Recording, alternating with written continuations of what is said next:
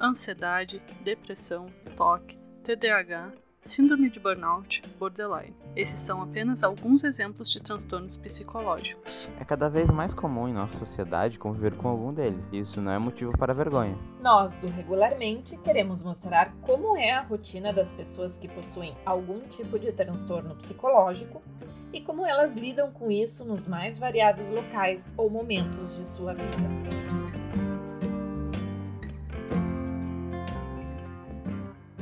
Olá, seja bem-vindo ao primeiro episódio do Regularmente.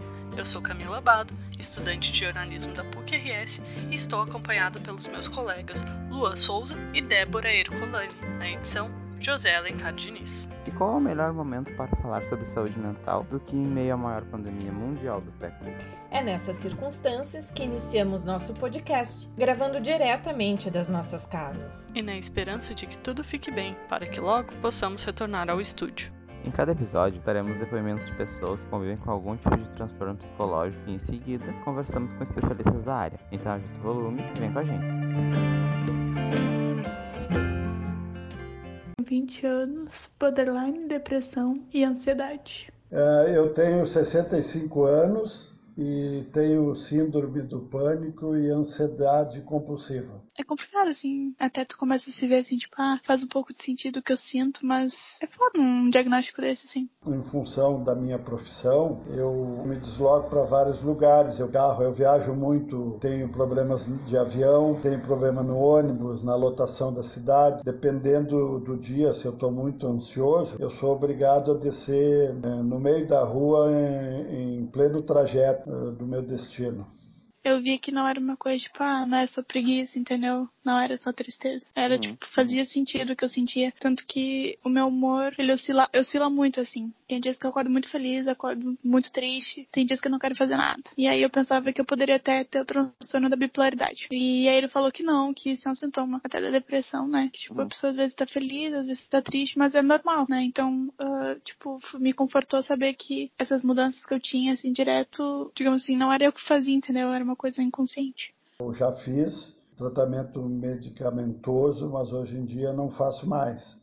Hoje eu tento curar através de respiração, de controle, de meditação, porque na verdade a medicação não, não fazia, não, não, não surtia muito resultado. Ela fazia efeito só no momento, mas depois não, já não tinha mais efeito e como eu achava muito ruim estar tomando remédio, eu resolvi apelar para outros tipos de terapia. Até hoje eu ainda não usei medicação, mas acho que foi mais, eu fui mais relutante nesse sentido. É que oscila, né? Tudo assim, tipo, agora eu tô mal, daqui a pouco eu tô bem, aí tem um tempo que eu não quero ir no psicólogo, aí volta. O tratamento era ir no psicólogo, conversar, mas acho que com a questão da ansiedade, com tudo que tá acontecendo, provavelmente eu vou ter que começar a tomar um remédio uh, pra ansiedade, principalmente. Eu já fiz várias terapias, inclusive tentando através de meditação e de controle da mente. Não é muito fácil, principalmente em função dessa pandemia, a gente ficar preso, mas com isso a gente vai treinando mais. E eu comecei a pensar, nossa, eu sou muito louco. Mas aí todo mundo fazia sentido de que não era algo que eu conseguisse controlar, que eu conseguisse, tipo, por mais que eu forçasse a não repetir, assim, tipo, não ser louca, né, vamos dizer assim, não era uma coisa que eu conseguia controlar. E que aí Sim. trabalhando, que eu começava a ver o que que, pequenas ações, tipo, o que que me dava gatilho pra, tipo, ficar muito triste, me afundar, o que que me dava gatilho pra me ficar muito feliz. E começar a lidar com essas situações de um jeito melhor, entendeu? Pra não, tipo, nem ficar muito feliz, assim, eufórica, nem pra ficar no fundo do poço, por exemplo. E eu comecei a pensar, nossa, eu sou muito louca.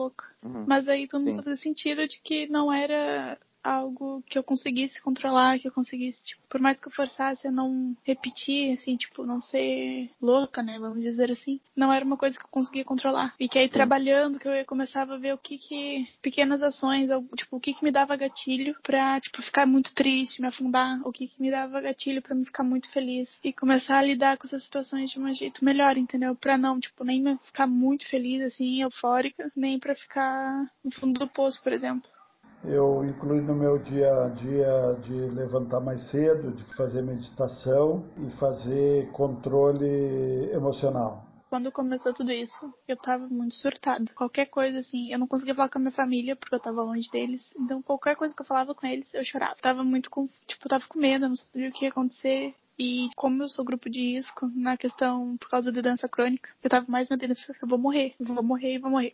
Eu, no início, tive muito medo de, de que desencadeasse sintomas é, muito graves, mas depois, através da própria terapia, da própria meditação, eu consegui me adequar, buscando também é, atividades como ler mais e, enfim, buscar uma distração para não pensar no assunto eu lia tudo, queria saber como é que funcionava, como é que eu podia fazer. Eu queria fazer alguma coisa para entender o que estava acontecendo. E eu tava vendo que aquilo fazia mal. Eu ligava a TV, só dava aquilo, via notícia ruim, não sei o que, não sei o que.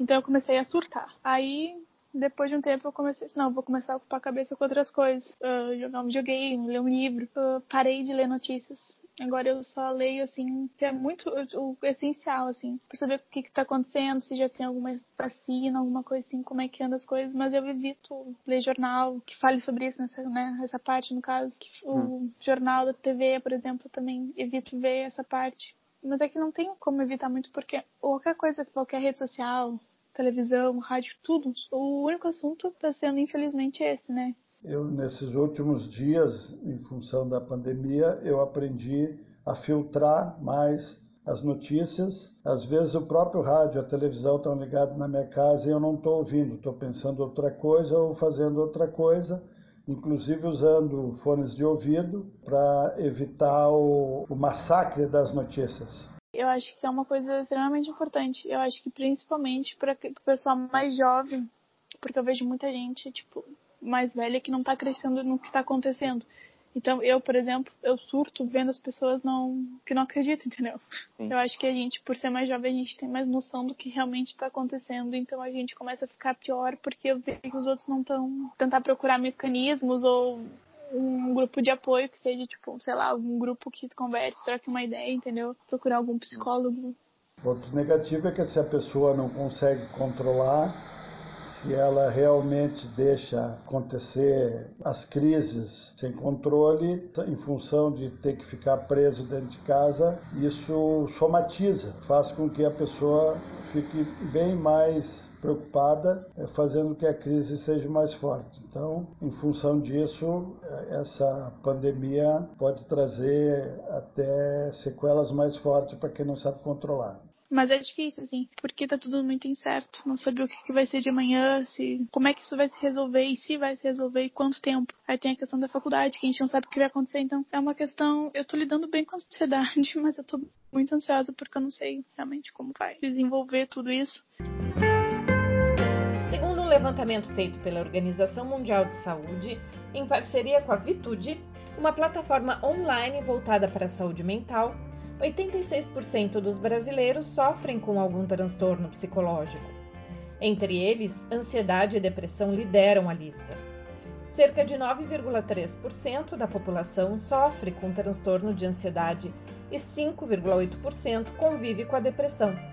Esses dados colocam o Brasil no topo do ranking mundial. equipe do Regularmente conversou com a psicóloga, mestre em psicologia pela Universidade Federal do Rio Grande do Sul, Ana Paula Angelim, para entender um pouco mais sobre como a saúde mental pode ser afetada durante a quarentena. A gente sabe que a gente está vivendo um momento bem complicado, né, com essa pandemia. E eu queria saber quais são os efeitos psicológicos do distanciamento social e de uma quarentena, né, e quais são as pessoas que são mais impactadas com isso. Bom, uh, o distanciamento, o isolamento social, né, ele tem um impacto bastante significativo psicologicamente. Por quê? Porque nós somos seres relacionais desde a nossa origem, né? desde que estamos no útero, né, existe alguém que está ali conversando, né, existem pesquisas mostrando que os bebês são receptivos aos sons, à entonação de voz da mãe e do pai. Uh, nós só sobrevivemos porque alguém nos cuida, né? A gente precisa do contato físico, do contato, da interação face a face, é isso que faz com que a gente se desenvolva como ser humano. Então é óbvio que o isolamento tem um impacto significativo. é diferente, né? Se uma pessoa está isolada com a sua família, se uma pessoa mora sozinha, está isolada, isso tudo pode fazer uma diferença também uh, nos efeitos psicológicos, né? É normal, em um primeiro momento, gerar um desconforto, um estresse para uma situação que é completamente desconhecida de todos nós, né? inédita. Mas, com o tempo, as pessoas tendem a se adaptar, tendem a encontrar saídas, tendem a buscar alternativas. É, é claro que as pessoas que já possuíam um histórico de algum transtorno psicológico, de algum problema de saúde mental, são mais vulneráveis, mais suscetíveis a, a sofrer mais nesse período, né? E precisam estar mais atentas. Né? Essas pessoas já faziam algum tipo de acompanhamento uh, profissional, não é o momento de parar, né? é o momento de buscar alternativas para seguir com esses recursos. Oi. Nesse contexto agora que a gente está vivendo, uma pandemia, um momento que está tudo muito diferente, tudo mudando muito rápido, a gente não está tão acostumado com isso, uh, qual é a melhor forma de a gente manter a nossa saúde mental, visto que nem sempre a gente pode estar tá indo presencialmente fazer um acompanhamento psicológico e tal? É, pois é, as pessoas têm buscado alternativas, né? Uh, algumas coisas que são importantes. Se a gente for falar do atendimento psicológico, uh, a gente pode, a gente tem atendimento à distância, atendimento online, que já existia antes do contexto de pandemia, né? Existe uma comprovação de eficácia já anterior, já é regulamentada pelo Conselho Federal de Psicologia, né? E está sendo uma alternativa nesse momento, né? Mas fora isso, né, é importante que as pessoas mantenham a sua rotina na medida do possível, por exemplo, horário de levantar, horário de, de dormir, horário de refeições, mantenham uma alimentação saudável, tentem, na medida do possível, manter contato com as pessoas queridas, com as pessoas que costumam ser uma fonte de apoio né, em momentos difíceis, para se apoiar mutuamente, principalmente com chamada de vídeo. Né? A interação face a face é importante, mesmo que seja à distância. E assim, na tua opinião, como que o comportamento de uma pessoa assim pode ser afetado durante essa é, esse período de isolamento, né, durante a pandemia? Que consequências que isso pode trazer assim para uma pessoa? Bom, a ansiedade costuma ser uma resposta natural em momentos de imprevisibilidade né? Isso faz parte da nossa herança evolutiva, né? Quando a gente tinha que lutar contra predadores, nosso organismo se preparava para, né? Gerando respostas de ansiedade, ficando de prontidão, de alerta para algum perigo, né? E quando existe algum perigo real, é, como um vírus que circula, que a gente não sabe muito bem como como evitar, né? Como não existe uma vacina para ele ainda, é natural as pessoas terem respostas de ansiedade. Na verdade, a ansiedade é uma resposta uh, razoável para uma situação que é anormal. Né? O que faz diferença é quanto tempo persiste a ansiedade, se as pessoas conseguem ir encontrando alternativas, conseguem ir buscando adaptações para sua vida. Né? Tem pessoas que conseguem e tem pessoas que têm mais dificuldade, né? mas é preciso um período de adaptação para que a pessoa consiga encontrar saídas para a sua situação. Mas tu diz mudança de comportamento, assim, em que sentido? É, pode dar um exemplo? Olha, Ana, eu fico imaginando assim, de repente as pessoas já num contexto de isolamento uh, optarem por se isolarem ainda mais, o tipo de não querer nem falar com ninguém, ou uma mudança mais prejudicial assim no comportamento das pessoas? É um risco, é um risco especialmente para aquelas pessoas que já têm um histórico de problemas de saúde mental. Né? Por isso que é importante que se alguém já vinha com algum atendimento uh, psicológico, até com um auxílio de medicação, não parar nesse momento. Não é o momento para isso, assim, né? É o momento claro. para a gente contar com os recursos que existem. a família precisa ficar atenta através de chamadas de telefone, de vídeo, em especial, tentar formar uma rede de apoio, né? As pessoas precisam ter uma rede de apoio. Em casos de emergência, né, existe, acho que é importante também lembrar que existem serviços de saúde mental em situações de emergência e que continuam uh, funcionando. São os CAPs, os Centros de Atenção Psicossocial, os pronto atendimentos, pronto socorro. Existe o 188, né, que é o Centro de Valorização da Vida, que a pessoa pode ligar, não precisa se identificar. Existem pessoas do outro lado da linha preparadas para fazer um atendimento por telefone. As universidades também estão, nesse momento, disponibilizando call centers de apoio psicológico. Né? Não é uma psicoterapia, é um auxílio, é um primeiro cuidado psicológico para um momento de emergência.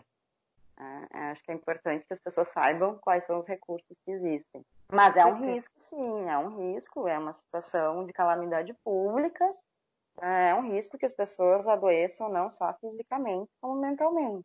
Quando uma pessoa é ansiosa, né, ou está ansiosa, ela fica repetindo aqueles pensamentos, né, fica pensando a mesma coisa e vai ficando cada vez mais ansiosa.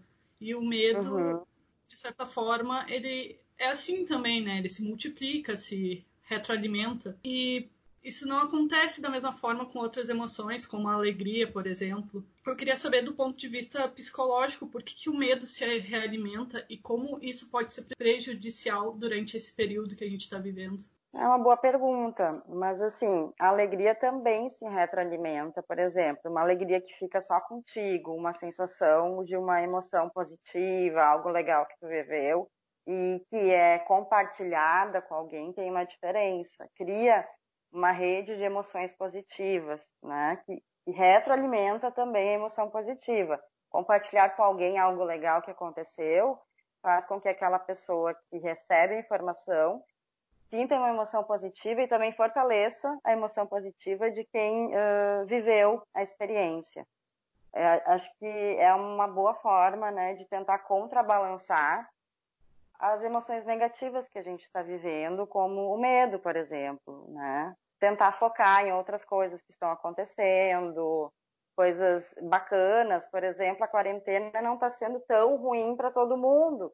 Para as crianças, por exemplo né, que estão podendo conviver mais com seus pais, que estão os pais que estão tendo que inventar atividades diárias para fazer com os seus filhos, enfim, né, pode estar tendo, estar havendo coisas bacanas também nesse período.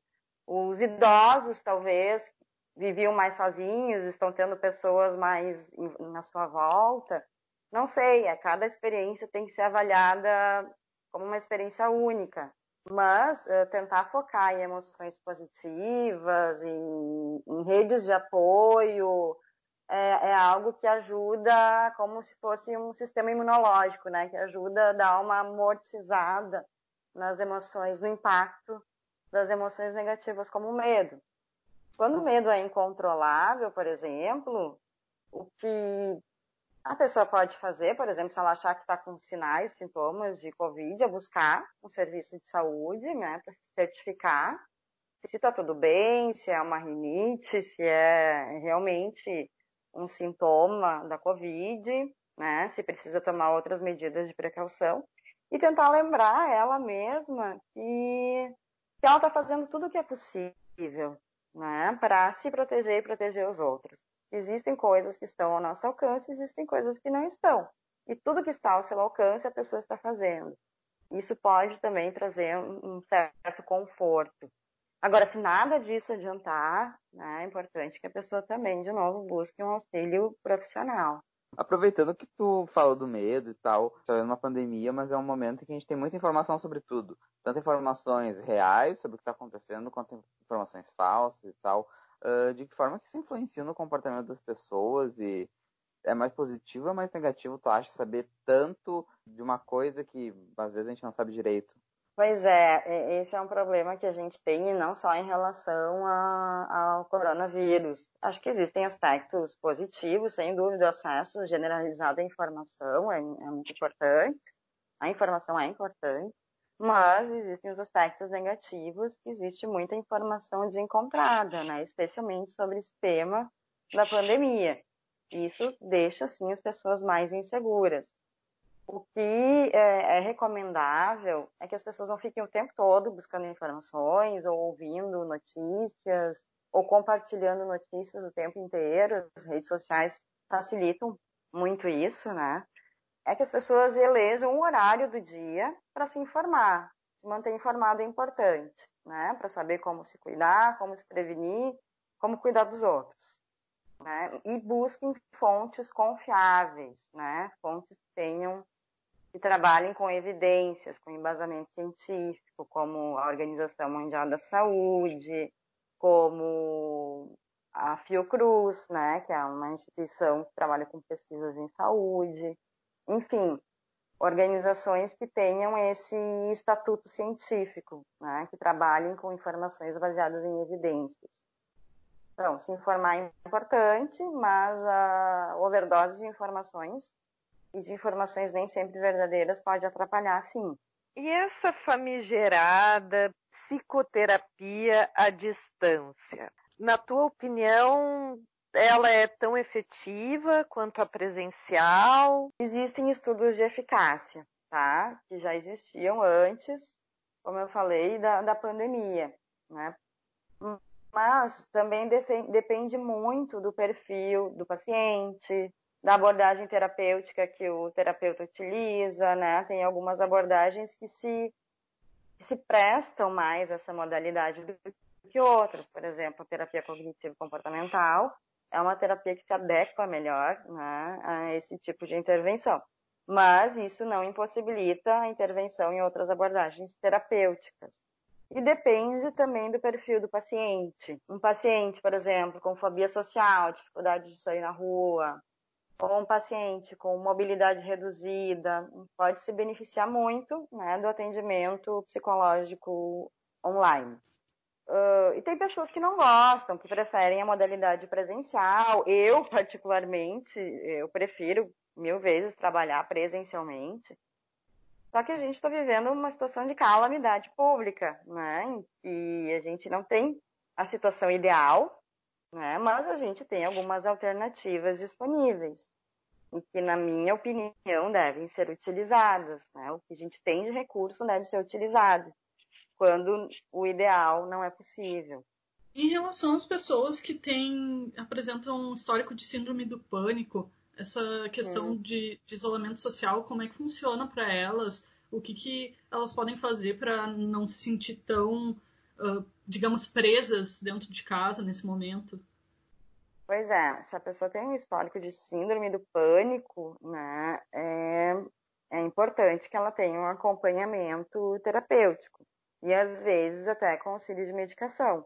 Mas o que vale para ela, é, para tentar diminuir o impacto da ansiedade, é o que vale para todas as outras pessoas. tentar manter uma rotina, atividade física é importante, né? Já é muito falada né, no combate à ansiedade mesmo que seja dentro de casa, manter uma rede de suporte, de apoio social e, e, e provavelmente né, o, o atendimento também profissional. E quando a gente fala de assim, transtorno psicológico, tem pessoas que nunca tiveram nenhum tipo de transtorno psicológico, mas que nesse momento elas se sentem um pouco mais eh, instáveis mesmo emocionalmente pelo que está acontecendo, tudo. Como que a pandemia afeta essas pessoas e o que elas deveriam fazer? Elas deveriam buscar algum especialista? Olha, é difícil não, as pessoas não estarem instáveis, né? De alguma maneira, Sim. todo mundo causou uma instabilidade em todo mundo. As pessoas tiveram que mudar a sua forma de trabalhar, as pessoas talvez perderam o emprego, né?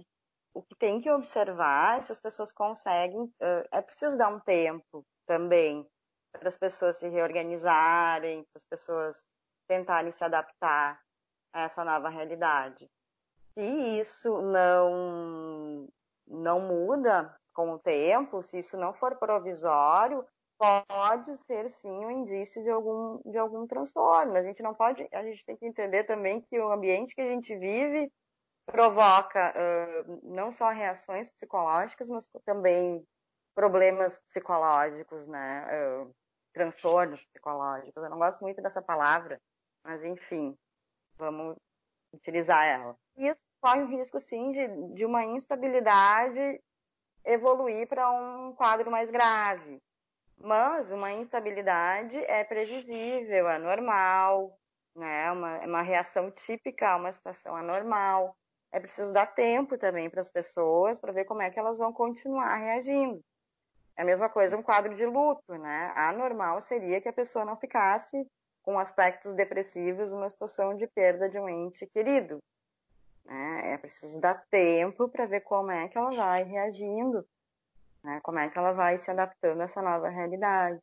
É importante as pessoas saberem que elas não estão ficando loucas nesse momento, né? Porque muita gente, infelizmente, associa transtornos psicológicos à loucura, né?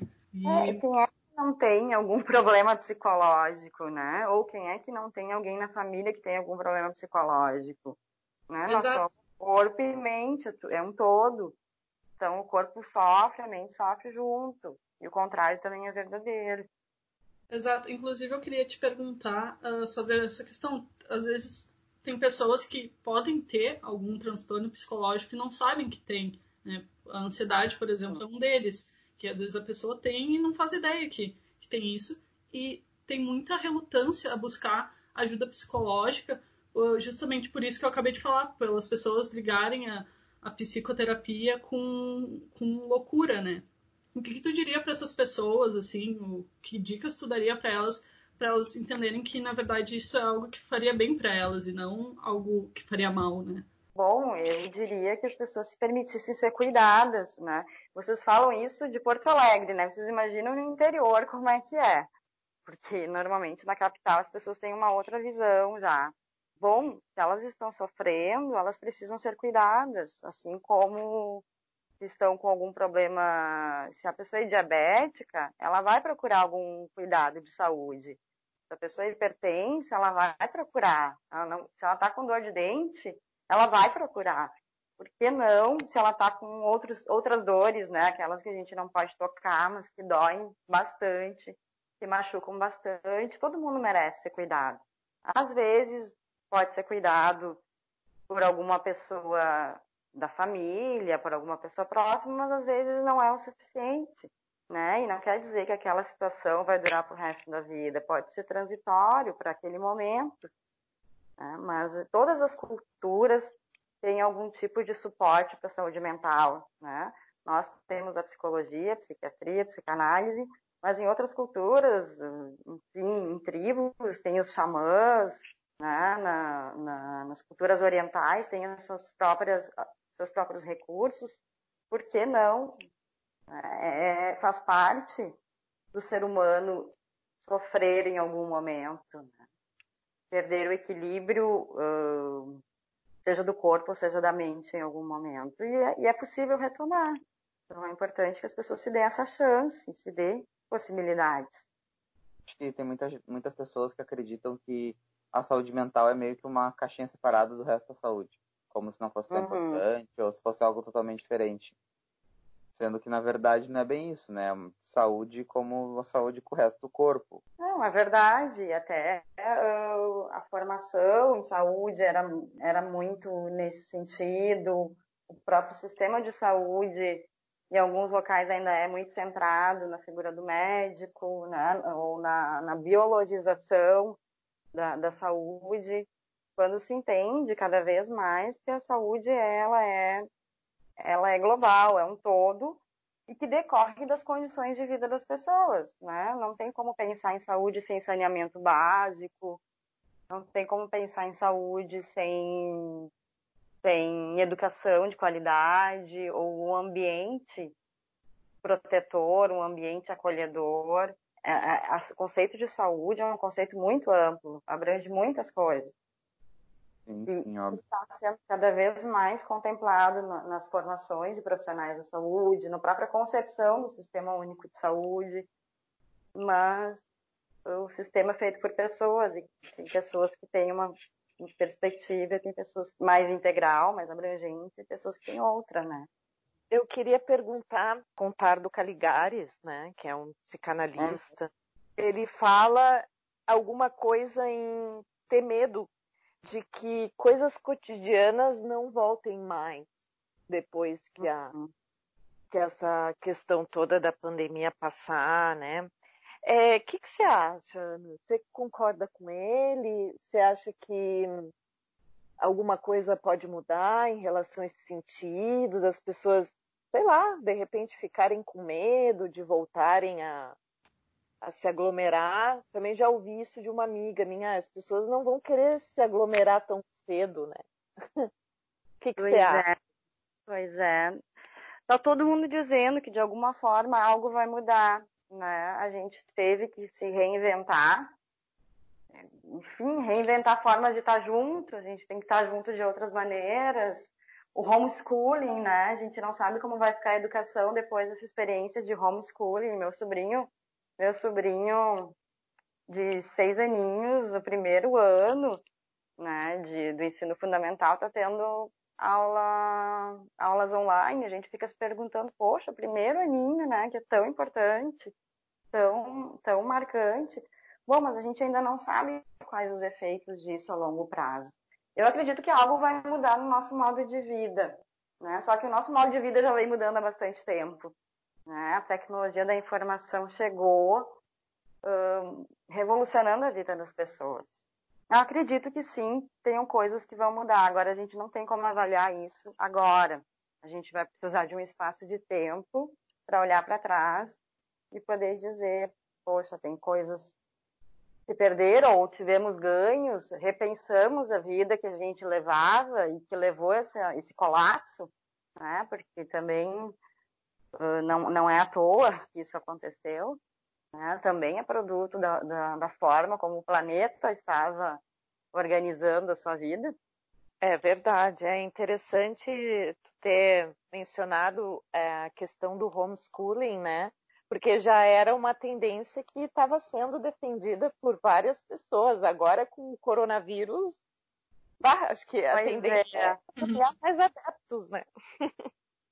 É, vamos ver como isso vai ficar. Eu não sou tão adepta a essa ideia, porque, como não, eu disse, também... as pessoas precisam de contato físico, precisam dos coleguinhas, precisam eu da também. interação. Principalmente criança pequena, né? Mas isso vai ser colocado na roda, né? Muito, de uma forma muito mais forte do que já vinha sendo. Vai ser colocado em pauta, com certeza. Pensando no pós quarentena, quando tudo acabar e as pessoas puderem começar a retomar suas rotinas da forma que puderem, né? Uh, como tu acredita que seja a melhor, pessoa, a melhor forma para as pessoas voltarem às suas atividades normais, né? Como manter, a, retomar ou manter né, a estabilidade emocional após esse período em casa? Pois é, é uma boa pergunta, né?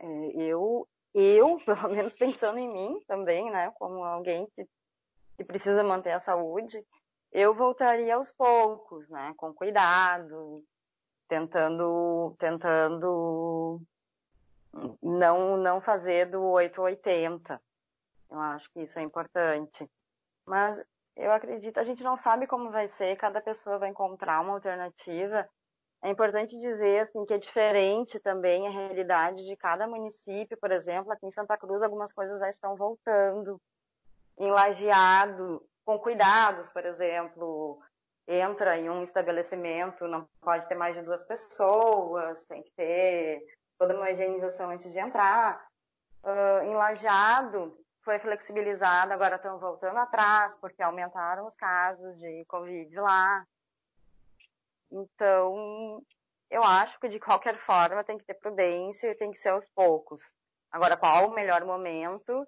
A gente não tem esses dados, né, essa informação, que nem sempre são disponibilizadas para acesso geral, para poder dizer, mas, mas acredito sim que tem que ser gradual. Secretaria de Saúde, tanto do Estado, do município, Ministério da Saúde, eles têm uh, planos quanto os cuidados da saúde mental, principalmente para pessoas que não têm tanto acesso assim a, a psicólogos, psiquiatras particulares, né? Mas tu acha que ainda falta alguma coisa para que a população uh, tenha mais acesso a informações sobre saúde mental, sobre tratamentos e terapias, coisas desse tipo, por parte do governo? Com certeza, mas essa é uma construção de muitos anos, né? A gente ainda falta muito, mas é, o que a gente tem hoje é muito melhor do que a gente tinha 10 anos atrás. Né? Hoje a gente tem os centros de atenção psicossocial, a gente não tem mais os manicômios, graças a Deus. A gente tem uma outra, outra concepção de saúde mental, mas é claro, existem pessoas que não têm, por mais que a gente viva uma revolução tecnológica, tem pessoas que não têm internet, tem pessoas que não têm nem água tratada. Tem coisas que são até anteriores, que a gente precisa dar conta para que a saúde mental possa ser trabalhada também em nível de prevenção, de, de promoção de saúde, e não só no tratamento e na reabilitação. Por exemplo, a violência contra a mulher, que aumenta nesse período, tudo isso são problemas de saúde mental e isso também deve ser foco do governo, as políticas têm que estar mais ampliadas para atender a essas pessoas que ficam mais vulneráveis quando acontece alguma coisa como essa.